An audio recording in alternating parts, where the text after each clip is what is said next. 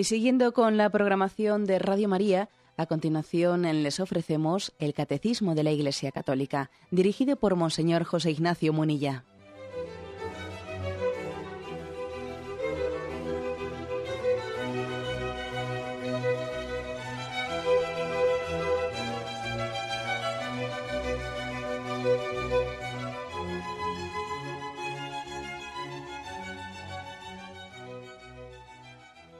Cordial saludo a todos los oyentes de Radio María.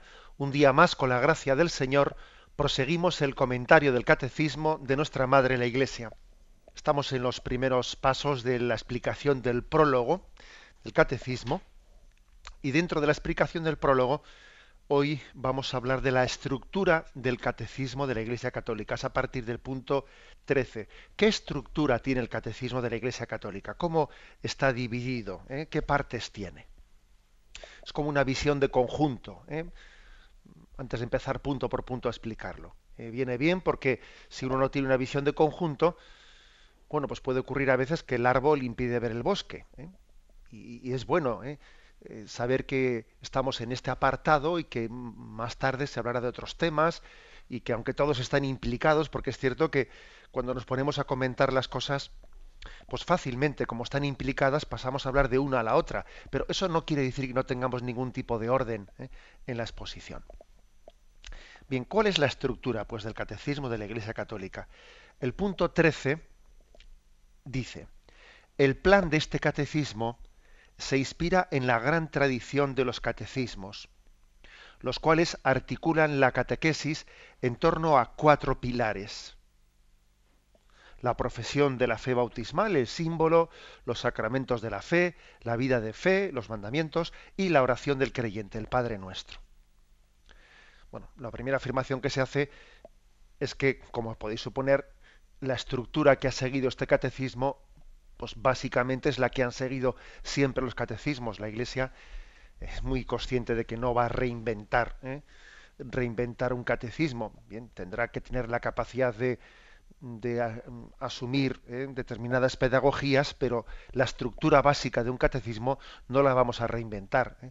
Ha tenido básicamente siempre cuatro pilares, o si queréis tres, pero bueno, tres como un, eh, y con un pequeño epílogo. Y esos pilares, tres o cuatro, como digo, pues han sido los que este catecismo tiene. El tema del credo, los sacramentos, los mandamientos, y la oración. A veces la oración ha sido como un epílogo final, pero bueno, aquí se, se sume como cuatro pilares. La palabra pilar eh, me imagino que os sonará a ese pasaje evangélico en el que se habla de fundar la casa sobre roca. ¿eh? Fundemos la casa sobre la roca que es Cristo. Y tengamos pilares firmes. Pilares firmes que tienen en Cristo su consistencia. ¿no? Eh, esa parábola del Evangelio dice, porque de lo contrario, cuando nuestra casa no está edificada sobre rocas, sino sobre arena, se desatan los vientos, se desatan las lluvias y fácilmente se llevan la construcción. Sin embargo, la casa que está firmemente afianzada en la roca, nuestra fe, tiene pilares firmes eh, sobre la roca que es Cristo. Cielo y tierra pasarán, pero mis palabras no pasarán. Cuando aprendemos el catecismo, aprendemos los fundamentos básicos del sentido de la existencia, los que no van a pasar, los que he aprendido de pequeño, los que mis padres me transmitieron, mis abuelos. Estamos hablando de lo que en medio de este mundo tan eh, eh, cambiante, en medio de este mundo que parece que ha hecho pues del, del eterno cambio y de la innovación, ¿eh? De la innovación ha hecho pues un, una especie de Dios, eh, el plurito de eh, por progresismo se entiende, pues el estar continuamente reinventándose, ¿no? Pero fijaros una cosa, por supuesto que es un valor, ¿no? Es un valor el que, el que el hombre tenga capacidad de innovar. Pero fijaros, si innovamos, si innovamos, es porque tenemos eh, una base firme sobre la que construimos sobre la que, sobre la que edificamos. No podríamos innovar, en el buen sentido de la palabra, si no tuviésemos una base firme, si no tuviésemos unos principios que son eternos. Porque es que entonces viviríamos en la nada. Entonces la innovación sería casi la, mm, bueno, sin casi, ¿no? La innovación sería pues el refugio de quien no cree en nada, de quien todo es relativo, de que todo va cambiando. En el fondo, hoy sí, mañana no. Obviamente eso sería un escapar hacia adelante. Cuando alguien entiende que el progreso consiste en innovar sin que haya ninguna verdad que, que se sostenga para siempre y que sea una verdad eterna, pues entonces yo creo que es lo que hace es escaparse, no huir hacia adelante y casi confunde progreso, progreso lo, es confundir ese concepto con el concepto de relativismo, de no hay ninguna verdad que permanezca, que sea eterna, ¿no? Todo es un continuo cambio. Sin embargo, los pilares ¿eh? de la fe, Cristo que es la roca, ese Cristo que es el mismo ayer, hoy y siempre, ese Cristo que nos dice cielo y tierra pasarán, pero mis palabras no pasarán, ¿eh? pues nos habla de que en el catecismo tenemos una base firme, afianzada en Cristo, afianzada en la palabra de Cristo. Bueno, este es eh, me parece que es, que es muy gráfica ¿no? la, visión, cuatro pilares sobre la roca. Eso no quiere decir que nuestra concepción cristiana sea inmovilista. No, no, no es inmovilista. Eh, pero obviamente nosotros no inventamos la fe, la fe nos es dada. Nos es dada. Y claro que queremos en un progreso, pero en un progreso no de una verdad que se reinventa, ¿no? sino de una verdad que se explicita, Progresar para nosotros es ir explicitando la verdad, irla explicando mejor, ¿no? Ese es el progreso del dogma, no irlo reinventando conforme a las ideologías de cada momento, que eso es muy distinto. Bueno. Bien, esa es la primera afirmación. Bueno, dice cuatro pilares. ¿eh? Esta es la forma que tiene de designarlos. El primer pilar, la profesión de fe, es decir, ¿no? el, el credo. Por cierto, aquí dice la profesión de fe, eh, de fe bautismal, el símbolo, también le llama el símbolo. ¿De dónde viene esto? Bueno, la palabra credo, eh, la palabra credo viene del latín, porque es la fórmula credo in unum deum. Algunos se piensan que la, palabra credo, no, si fuese castellano sería creo. Pero claro, como se, ha tomado del latín es credo in unum deum. ¿eh? es una palabra latina, es el credo.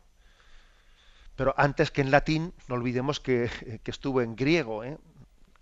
El cristianismo, antes de hablar en latín, habló en griego. No olvidemos esto. ¿eh? Hasta que no llegamos a, Roma, eh, no empezamos a hablar latín. los evangelios se escribieron en griego.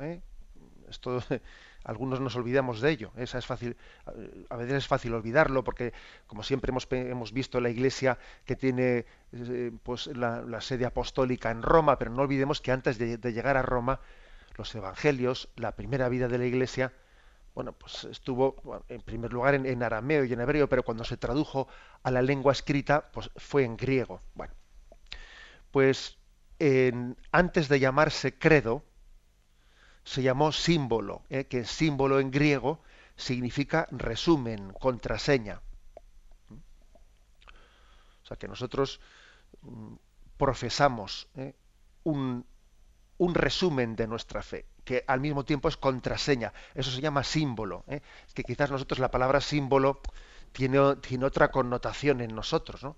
El símbolo de la fe, pues claro, nosotros entendemos, ah, pues un símbolo de la fe es la luz y tal. No, no o una vela. No, no se refiere en ese sentido de la palabra símbolo. ¿eh? En griego, como he dicho antes, símbolo significa resumen, contraseña. Porque el credo es un resumen de las verdades principales eh, que profesamos los católicos. Y porque es el distintivo, ¿eh? distintivo de nuestra fe. Los apóstoles, cumpliendo su misión, se preocuparon en proponer en fórmulas breves y concisas pues, a los catecúmenos que se acercaban a la iglesia y a todos los fieles en general, eh, les propusieron en fórmulas breves y concisas cuál es nuestra fe. Eh. El resumen, la sustancia de lo que tenía que ser creído como revelado por Dios para poder ser cristiano. De aquí nació el más antiguo y venerable de todos los credos, que se llamaba el símbolo de los apóstoles, no el credo apostólico. Bien, esto lo digo un poco para, para que expliquemos por qué dice aquí el primero de los cuatro pilares, dice, la profesión de la fe, el símbolo. También se dice profesión de fe bautismal, porque era el que los catecúmenos adultos, cuando se iban a bautizar, profesaban para poder ser bautizados. ¿eh? El credo, ¿eh? que viene de esa palabra credo in unum ese es el primer, el primer pilar y es la primera parte del, del catecismo el hecho de que esta sea la primera ¿eh? y no se haya elegido la primera, pues por ejemplo los mandamientos o no se haya elegido la primera los sacramentos, ¿no? No es, no es algo que, que se haya hecho pues por, por pura eh, eh, pues, elección, digamos, caprichosa en absoluto.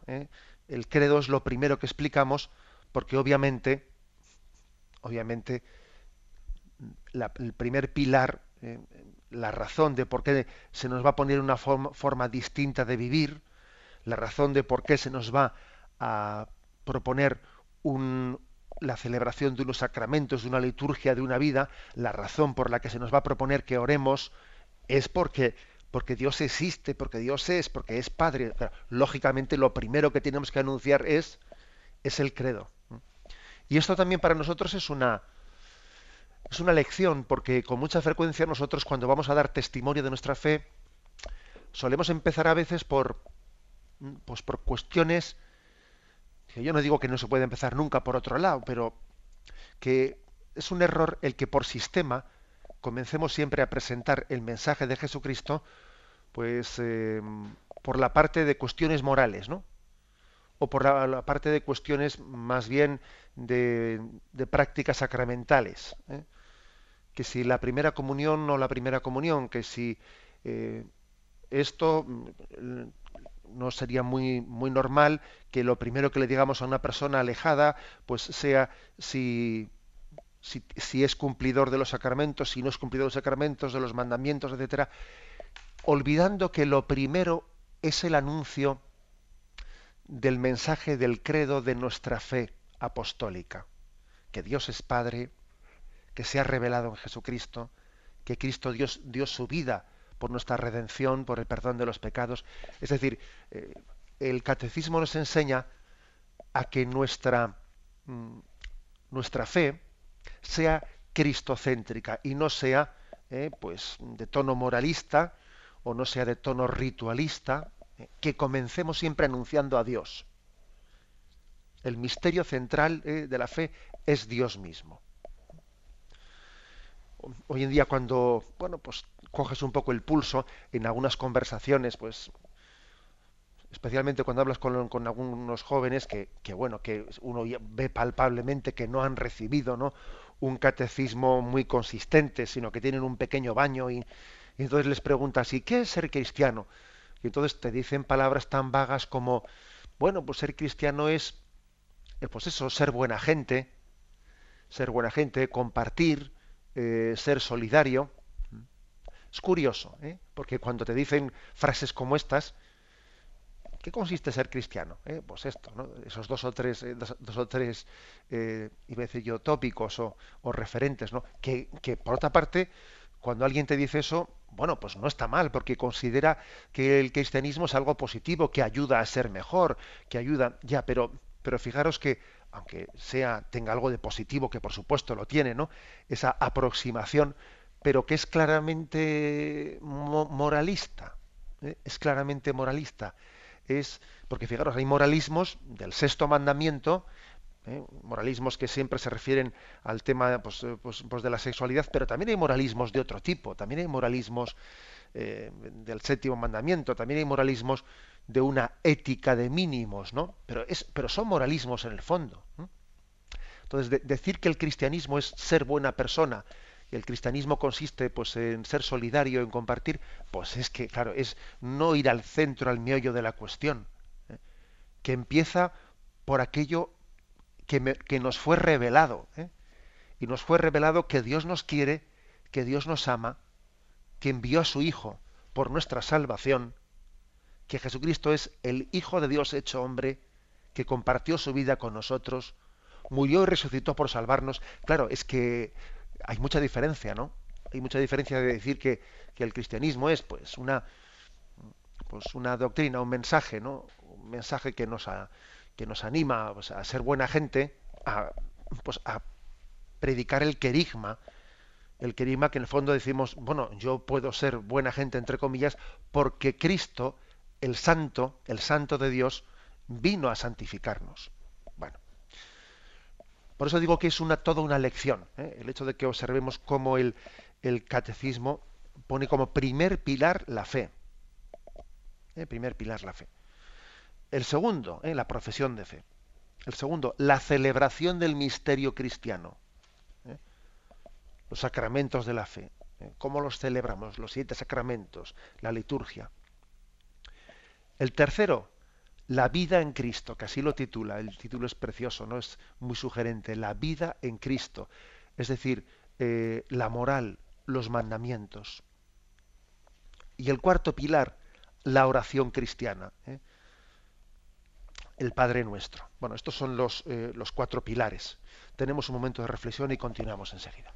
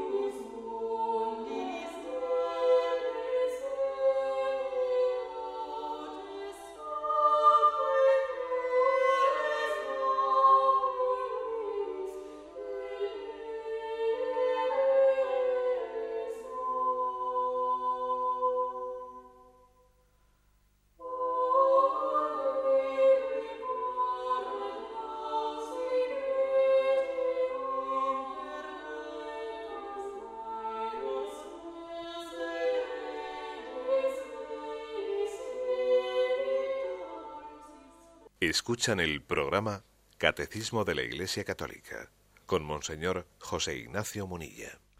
Estamos explicando cuál es la estructura del Catecismo de la Iglesia Católica.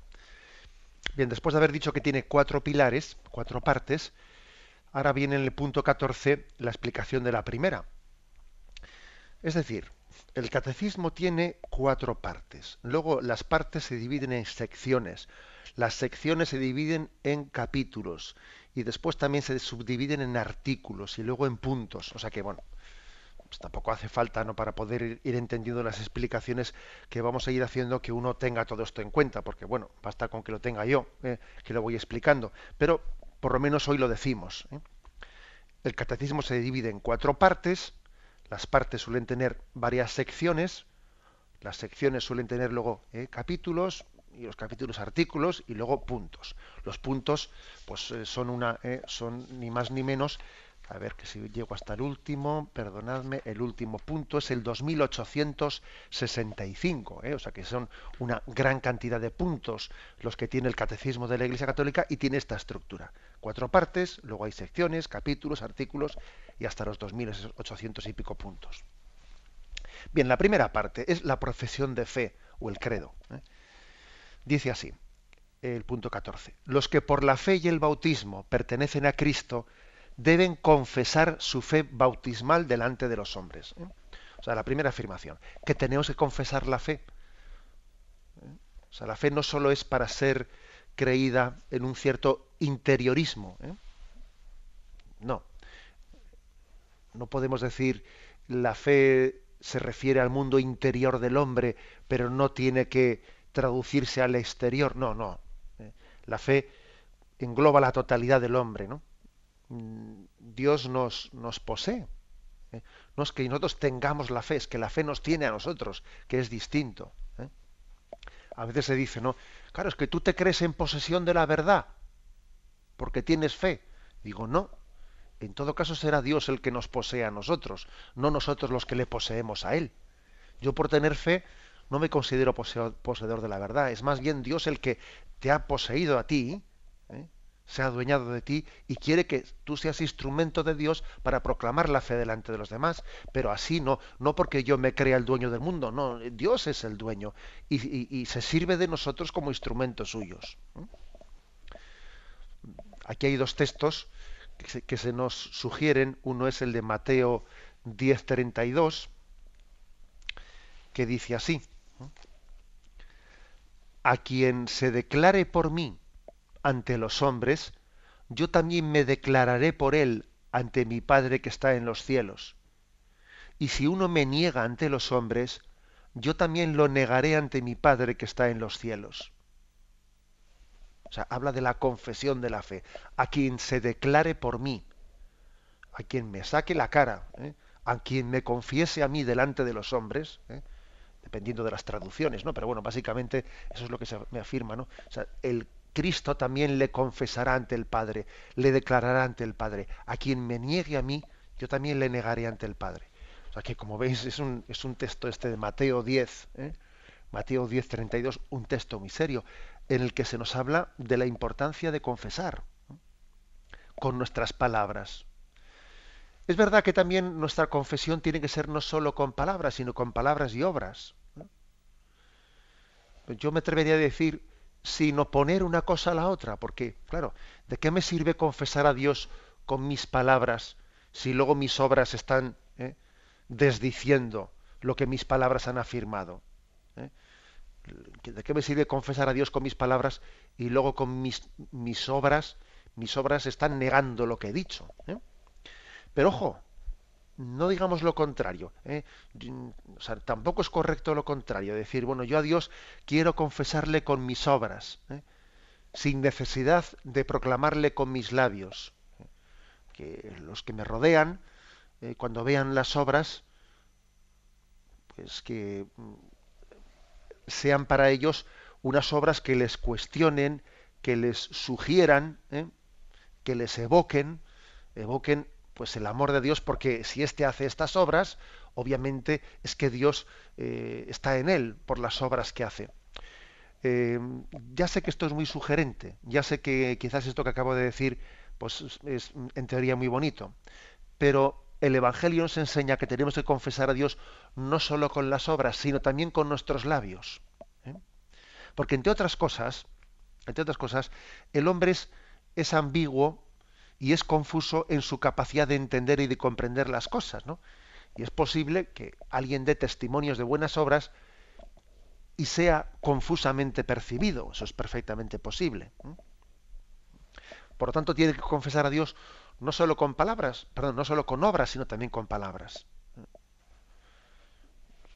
Eh, por eso la, la, fe tiene que ser confesada tiene que ser proclamada. Podrá haber situaciones, eh, pues de, bueno, pues imaginémonos de, em, de cristianos que tienen que dar testimonios en lugares en los que no se les permite hablar, etcétera. Bueno, bien, y, podrán estar llamados a que su testimonio sea muy especial y tengan que testimoniar con su vida y tengan que tener una profesión explícita de la fe, pues eh, pues hecha con cuidado pues porque no se permite pública bueno podrá ocurrir cosas como esas no pero lo ordinario ¿eh? es que nosotros confesemos a Dios con nuestra vida y con nuestras palabras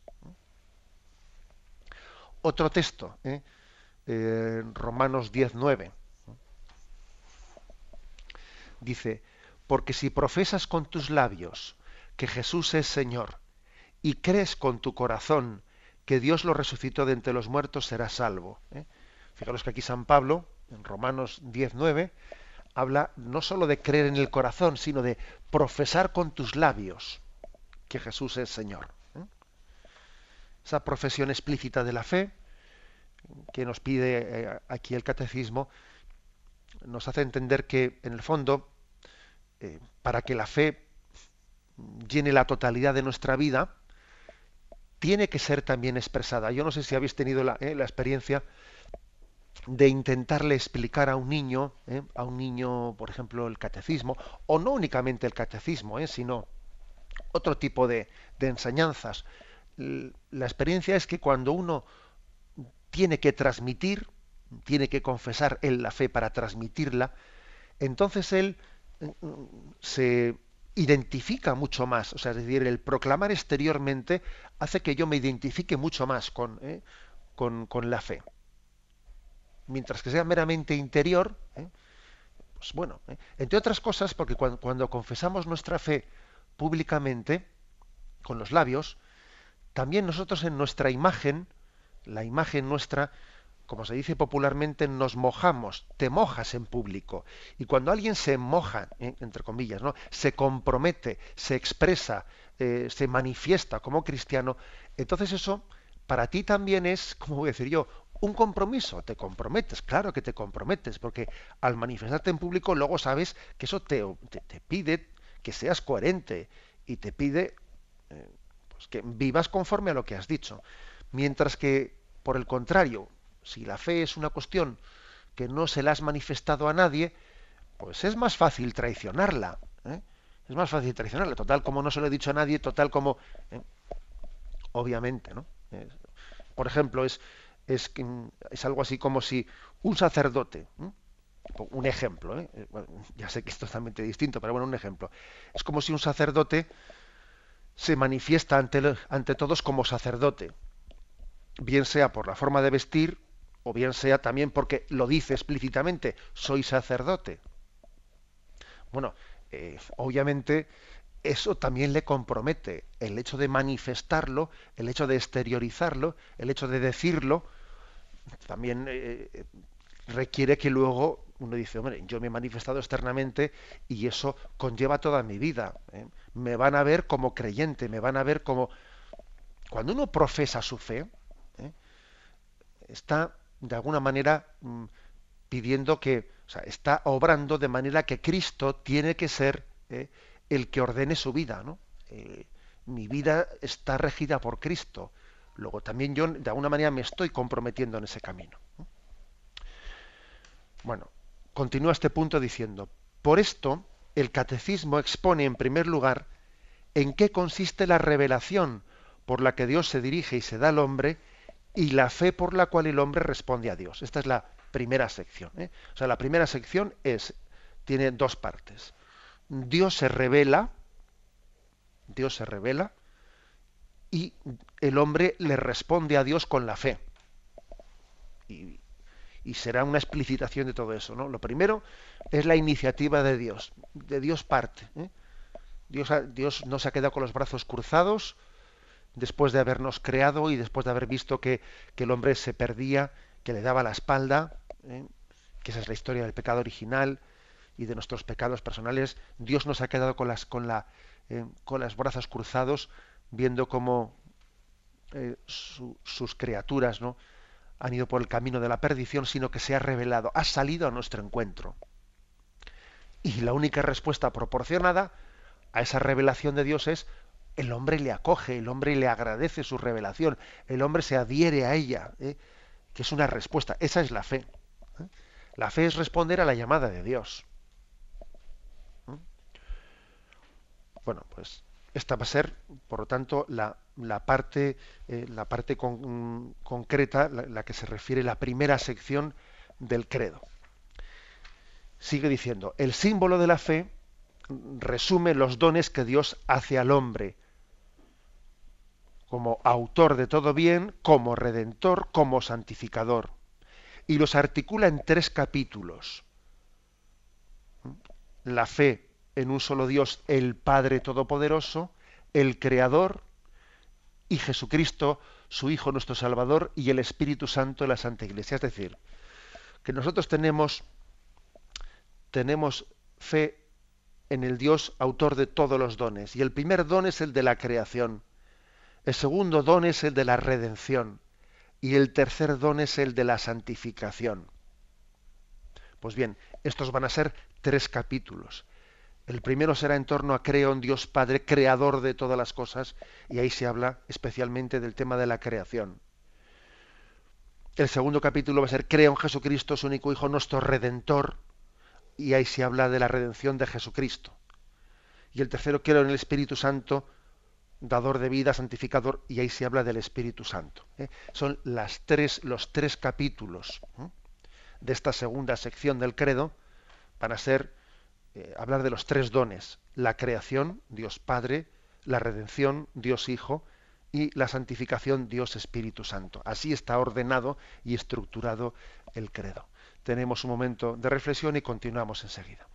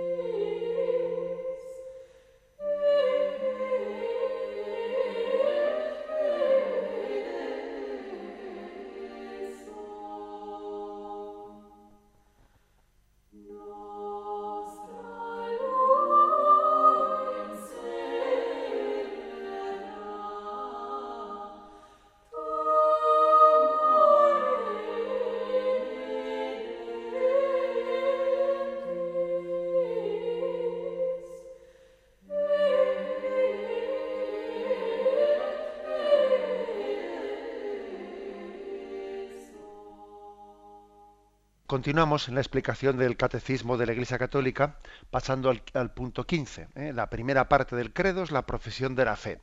La segunda parte, los sacramentos, ¿eh? los sacramentos de la fe. Dice así, punto 15.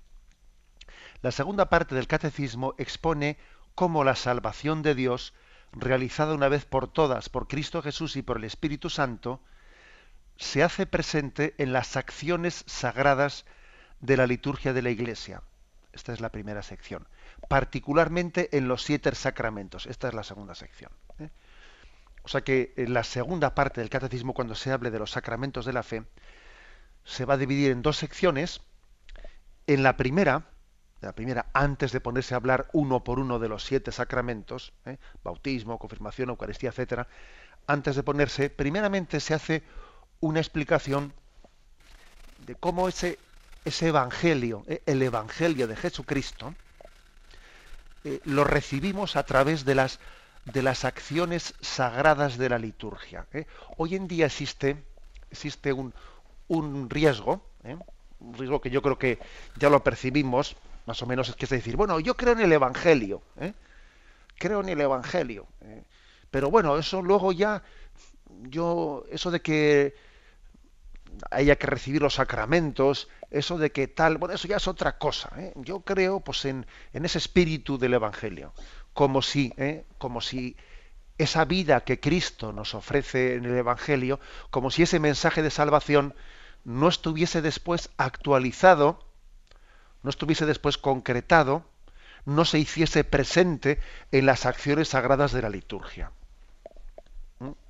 Esto yo creo que, no sé si eh, los oyentes que me escuchan se estarán de acuerdo con esta percepción que tengo yo, pero yo sí, lo, yo sí he notado esto en más de una ocasión, hablando con ciertos ambientes secularizados, pues mm, recurrir fácilmente a la palabra, sí, evangelio sí, ¿eh? en el evangelio, pues en las, bueno, luego además uno cuando rasca un poco, dice, sí, bueno, tú me invocas mucho el evangelio, pero luego si vamos ya a pasajes concretos, pues fácilmente me dices, no, pero esto no es histórico, no, esto es un género literario, esto no sé qué, bueno, vamos a ver, ¿eh?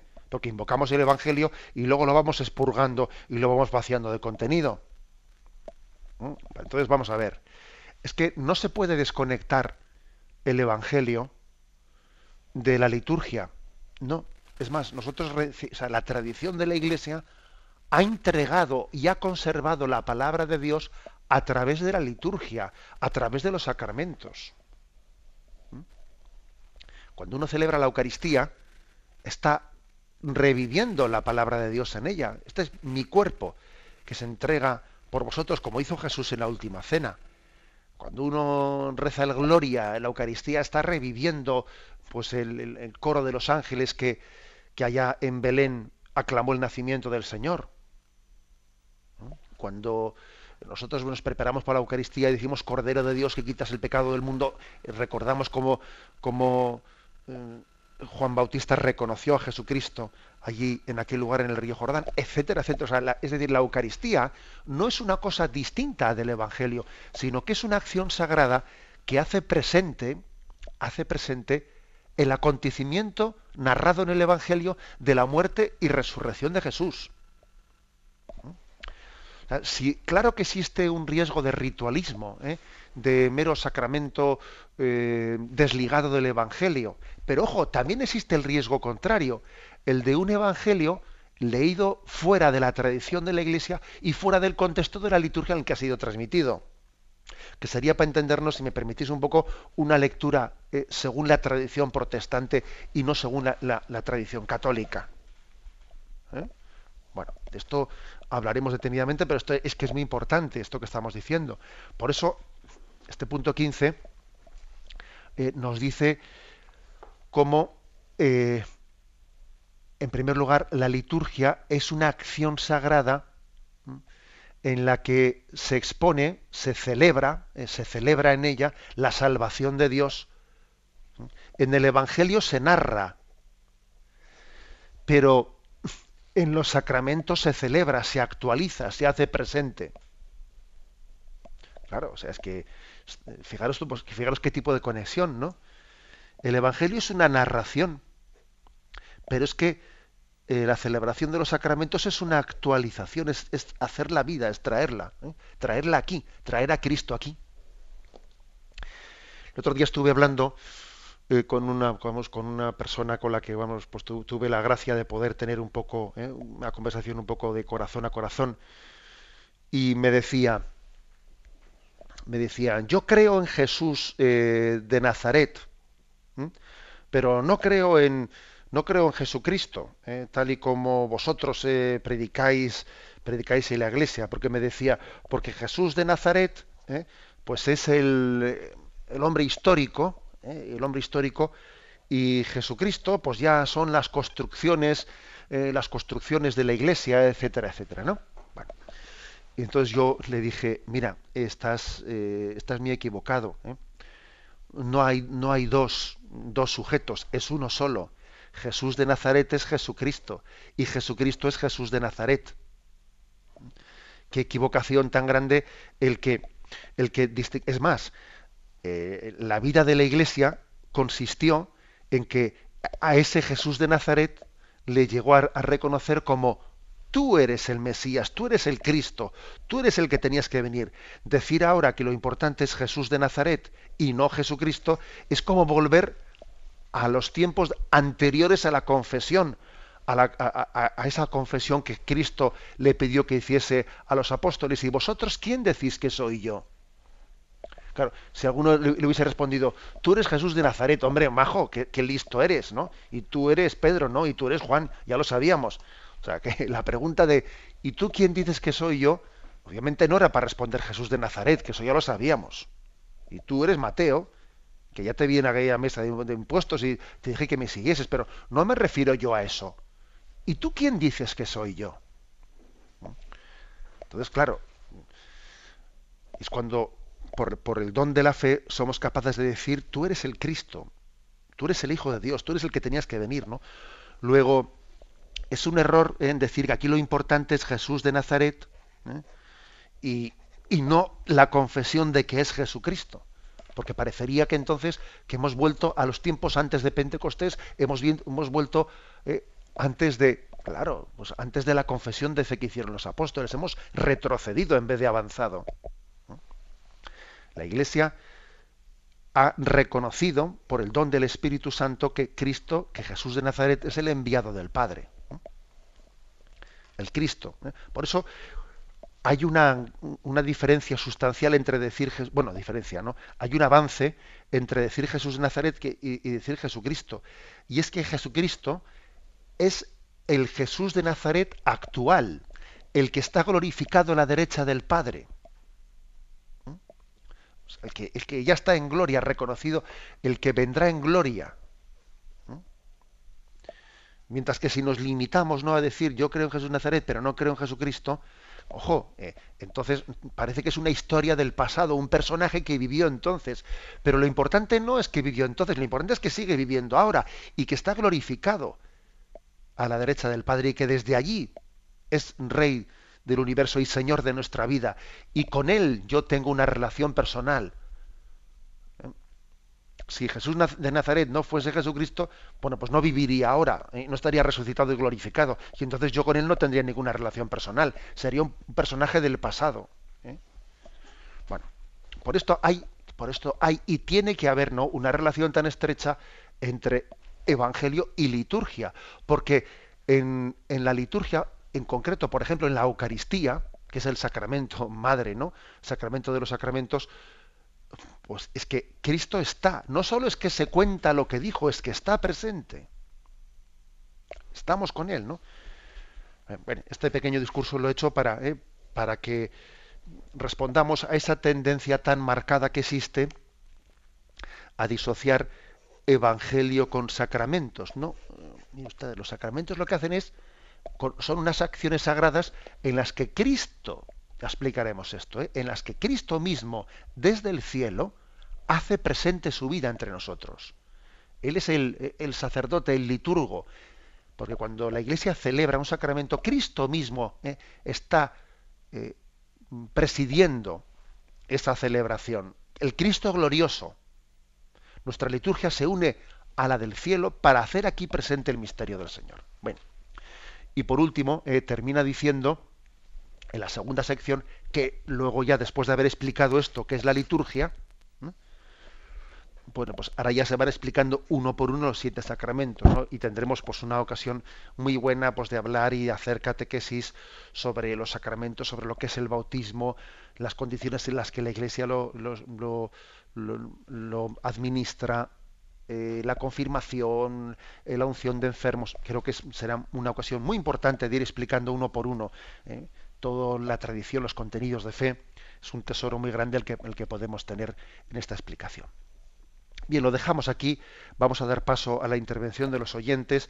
Podéis llamar para formular vuestras preguntas al teléfono 917 107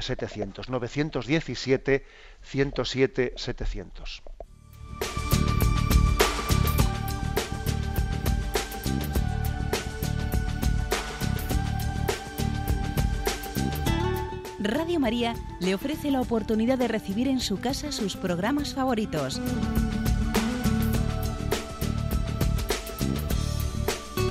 Ahora lo puede hacer a través de nuestra página web www.radiomaria.es o bien llamándonos al 902 500 518. 902 500 518. Pídanos el programa que más le interesa en cualquiera de sus emisiones, especificando el día y la hora que lo ha escuchado. Solo nos tiene que decir si lo quiere en CD de audio o CD o DVD en MP3.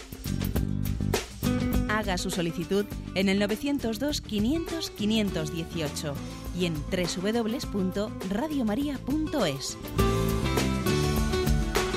Radio María, más cerca de usted.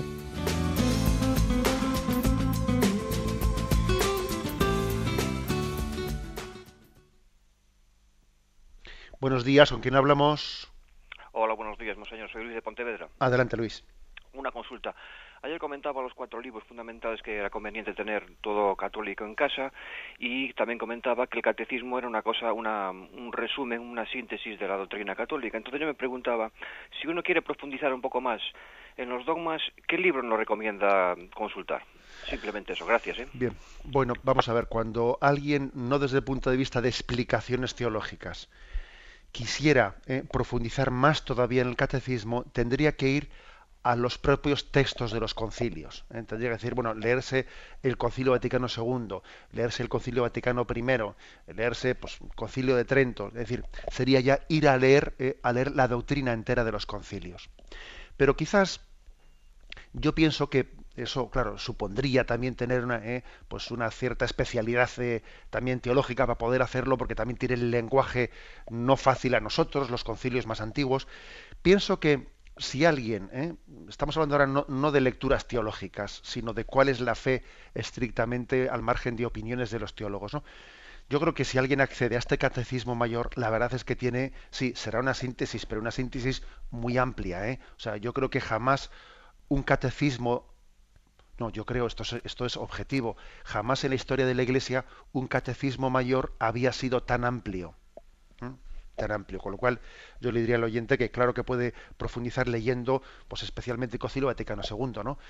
Y también todos los concilios anteriores, pero que en sí mismo, eh, en este catecismo, va a encontrar un resumen muy potente y muy bien sintetizado de la fe de la Iglesia Católica. Bien, damos paso a un siguiente oyente. Buenos días. Buenos días. A ver, me parece que alguien tiene la, la radio puesta y debe de apagarla para poder hablar. Buenos días, monseñor. Sí, adelante, le escuchamos.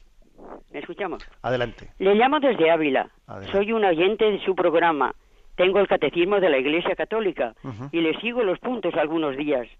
Referente a la enfermedad y al dolor, mi pregunta es, como el dolor purifica nuestros pecados, si se puede ofrecer por los difuntos o por los que están alejados de la fe, que tengo tres hijos que no lo practican. Los padres les damos buen ejemplo, llevando a dos nietos los domingos a misa desde que hicieron la primera comunión y tienen ya 12 años.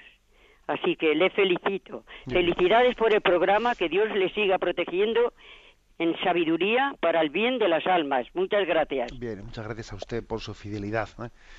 Y bueno, estoy convencido que esa, que esa constancia, esa perseverancia en, en, acompañar a los nietos, aunque usted es consciente de que esa carencia de los padres, pues, bueno, difícilmente puede ser suplida, pero lógicamente dice, bueno, yo estoy aquí con ellos, pero deberíais de estar vosotros, deberíais de estar vosotros, bueno, algo les hará pensar a sus hijos, ¿no? Algo les hará pensar. Usted siga fielmente en ese acompañamiento de los nietos. Bueno, pues yo, la pregunta que me hace el oyente, pues me parece muy práctica, ¿eh? muy práctica. El, el, sufrimiento, el sufrimiento que es inevitable, ¿eh?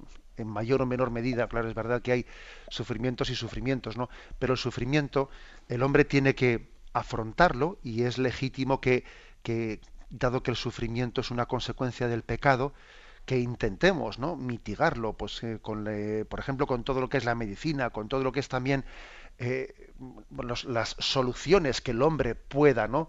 pueda eh, plantear para, para, mitigar el sufrimiento. Pero luego llega un momento en que el sufrimiento ya es inevitable, ¿eh? por mucho que uno haya intentado poner los medios. ¿no? Y el sufrimiento tiene que ser ofrecido, sí señor.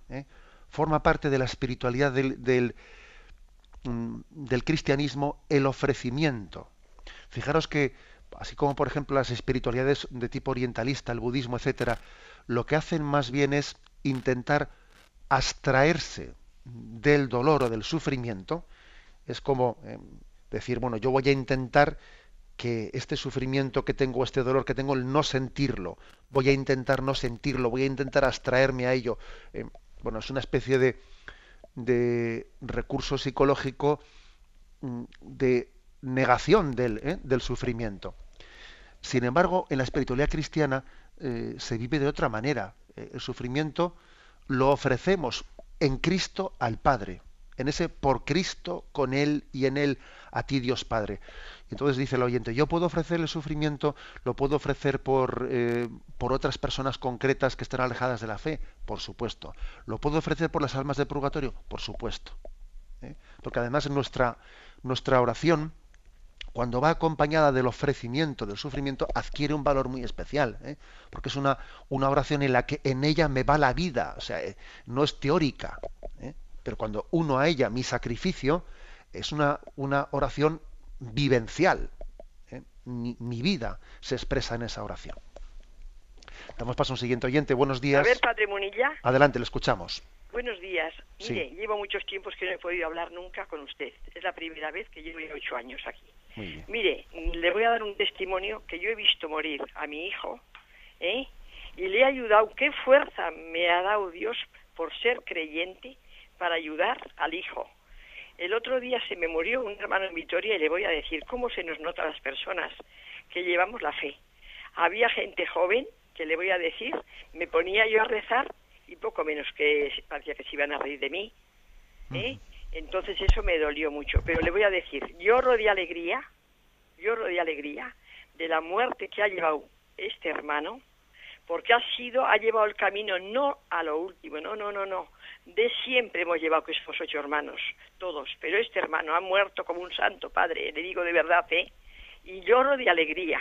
¿Qué diferencia cuando muere una persona joven que no son tan creyentes a cuando muere una persona con, con la religión que ha llevado y el testimonio que ha dado con los hermanos y con todos? Entonces, Padre, muchísimas gracias por todo lo bien que nos hace. No quiero decirle ya más, ¿eh? Muchísimas gracias a usted por su testimonio.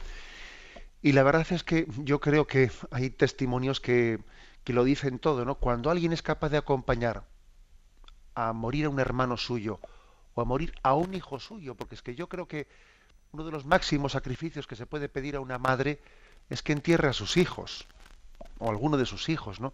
Yo creo que ese es el máximo sacrificio que se puede pedir a una madre, ¿no?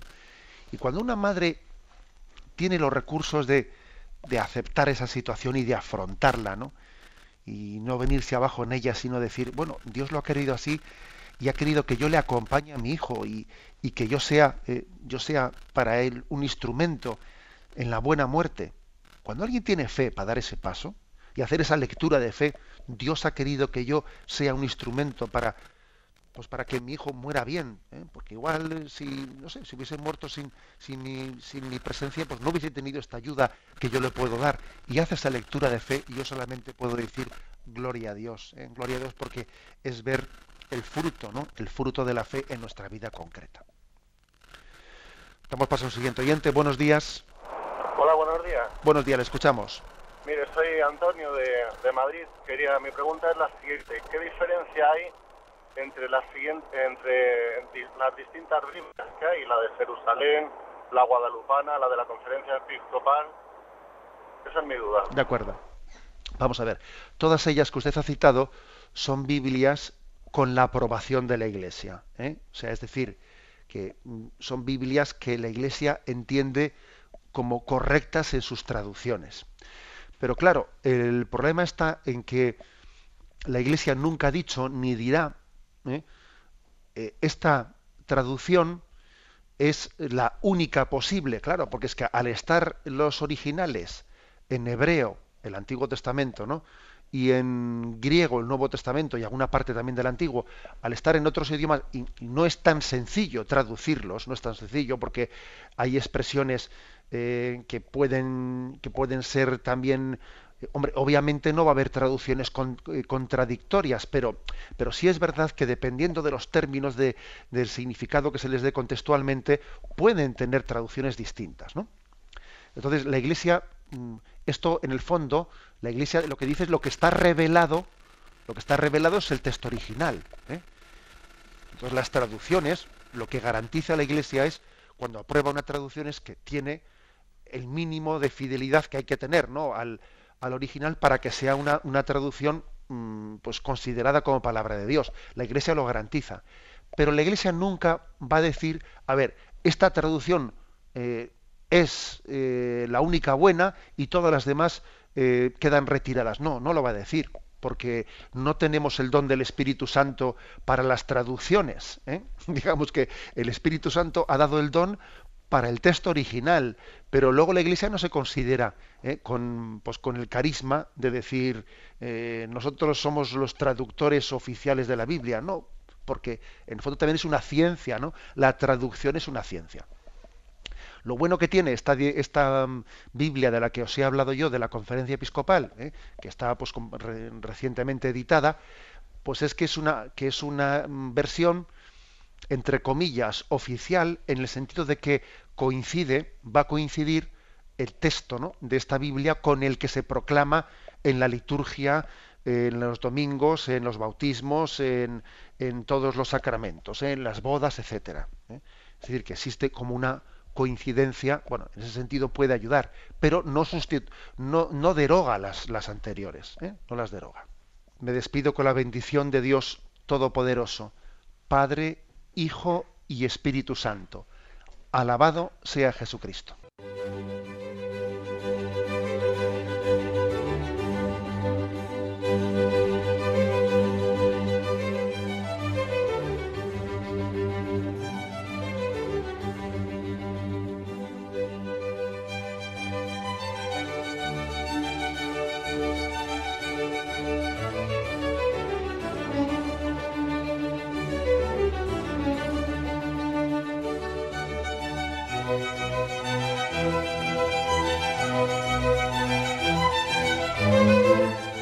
Han podido escuchar en Radio María el Catecismo de la Iglesia Católica, dirigido por Monseñor José Ignacio Munilla.